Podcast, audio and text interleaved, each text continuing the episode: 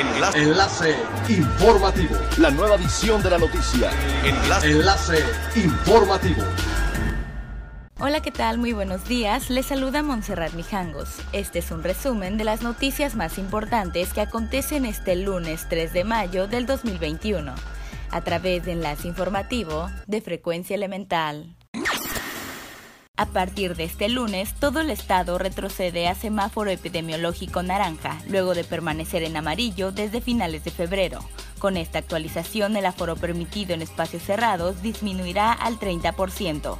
El gobierno estatal aceptó que debido a un error en la actualización del sistema, la capacidad permitida para el semáforo color naranja no se ajustó correctamente el jueves pasado, cuando se dio a conocer que las ocupaciones serían del 60%.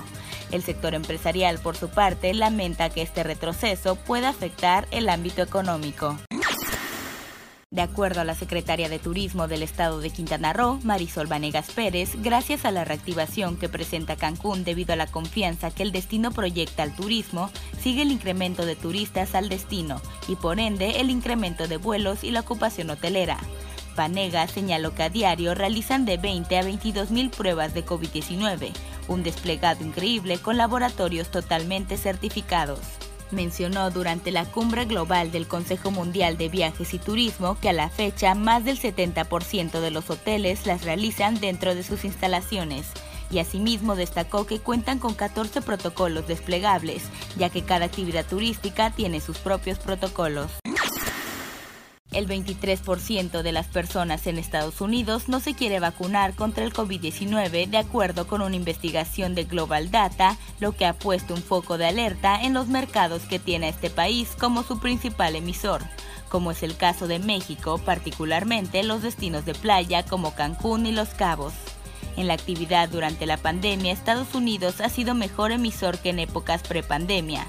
El hecho de que otros destinos como Europa permanezcan cerrados ha hecho que los viajeros se concentren en destinos cercanos y con vuelos directos como es el caso de Cancún.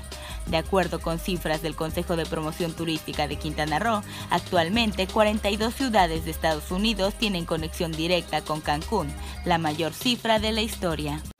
Es elemental tener buena actitud y mantenernos positivos. Por ello, también las buenas noticias son elementales. En medio de la actual pandemia por COVID-19, la educación se ha visto gravemente afectada y los espacios de acceso a la información ha sido limitada, motivo por el que muchos jóvenes desertan de los estudios. Esto fue precisamente lo que impulsó a Fundación Lomas Siam Cancún, el colectivo Kibernus y la comunidad Conexión Virtuosa para unir esfuerzos y crear el primer foro virtual Conectando mi Futuro, con el objetivo de inspirar y brindar información oportuna a las juventudes de Cancún a fin de que puedan continuar con sus estudios universitarios.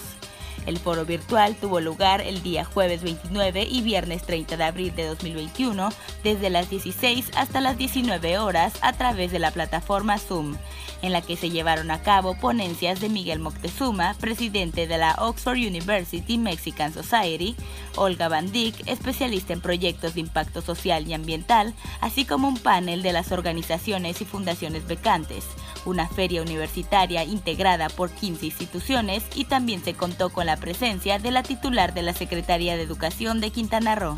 El gran esfuerzo de las organizaciones involucradas se vio reflejado en un encuentro gratificante para las y los jóvenes con conferencistas de reconocida trayectoria y gran experiencia, que efectuaron participaciones sumamente enriquecedoras y de gran aprendizaje, orientándoles en una de las decisiones más importantes de su vida.